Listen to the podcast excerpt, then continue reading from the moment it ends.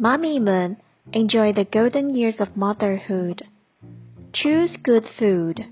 My eating tips. By Gina Bellisario.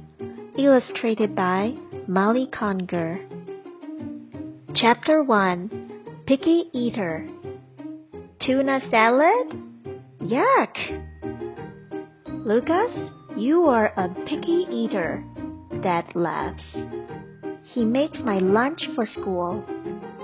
But I don't always like what he puts in my lunchbox. Today we're going to the supermarket. I'll pick out food for tomorrow's lunch. Choose anything, as long as it's healthful, Dad says. Dad says eating well keeps us healthy. Good food gives our bodies energy. Energy is the power to move or grow. It helps us learn and play. Your body needs water too. It keeps your muscles and mind working right. Did you know you can get water from food? Just bite into a juicy fruit or vegetable.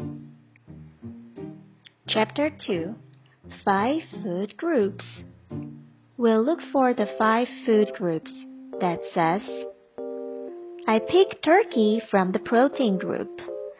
This group helps build strong bones and muscles. The dairy group keeps bones strong too. Cheese, please. Each group includes many foods meat, beans, eggs, and nuts are all part of the protein group. Milk and yogurt are in the dairy group. Popcorn is my favorite snack. It's part of the grain group. Some grains make oatmeal and pasta. Other grains go into breads and breakfast cereals. Dad gets spinach from the vegetable group. Peas, carrots, and tomatoes are also vegetables. So are kale and celery. A grain is the seed of a plant.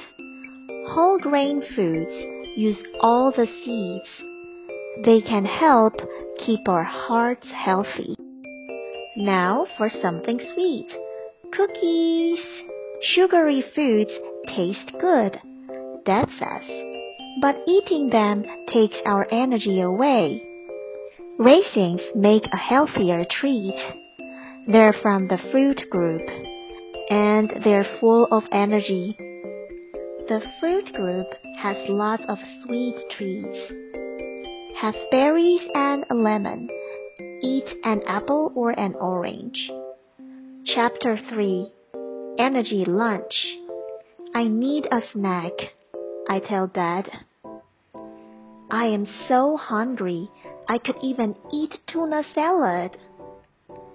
First, let's make your school lunch, Dad says.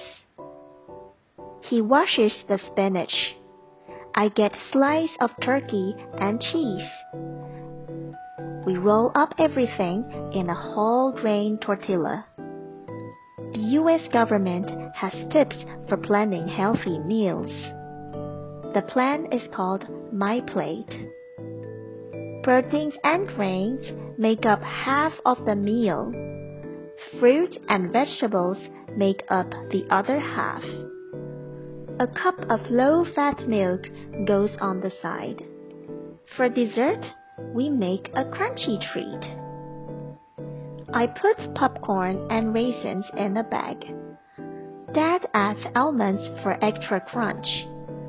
Breakfast is also a big deal meal. It wakes up your mind and body.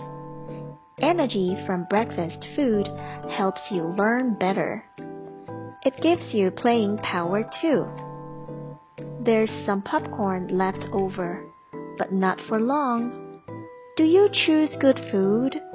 Peel an orange, munch on carrots, and eat healthy. Boys and girls, do you know what five food groups are? They are dairy, fruit, protein, grain, and vegetable.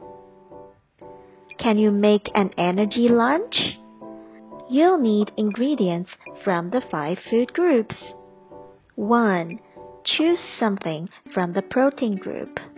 The protein group includes beans, meat, nuts, and more. 2. Choose something from the dairy group. The dairy group includes milk, cheese, and more. 3. Choose something from the grain group. The grain group includes bread, crackers, rice, and more. 4.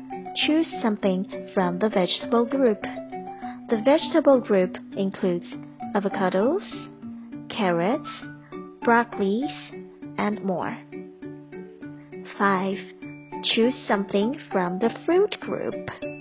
The fruit group includes apples, bananas, oranges, and more.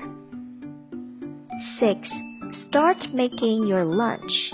You can mix the ingredients into the soup or chili, or add them to a sandwich. Don't forget dessert. Blended fruit makes a sweet smoothie. Quiz time! Number 1. What was the boy's name? The answer is Lucas. Number 2. What was the first thing Dad made for Lucas? Is it banana sandwich or tuna salad? The answer is tuna salad. Number 3. What is a picky eater? Someone who picks at the food or someone who doesn't like a lot of food? The answer is someone who doesn't like a lot of food. Number 4. What food group is popcorn in? Dairy or grains? That's right. The answer is grains. Number 5. What is vitamins? a type of fruit, or nutrients found in food? The answer is nutrients found in food. Were you right?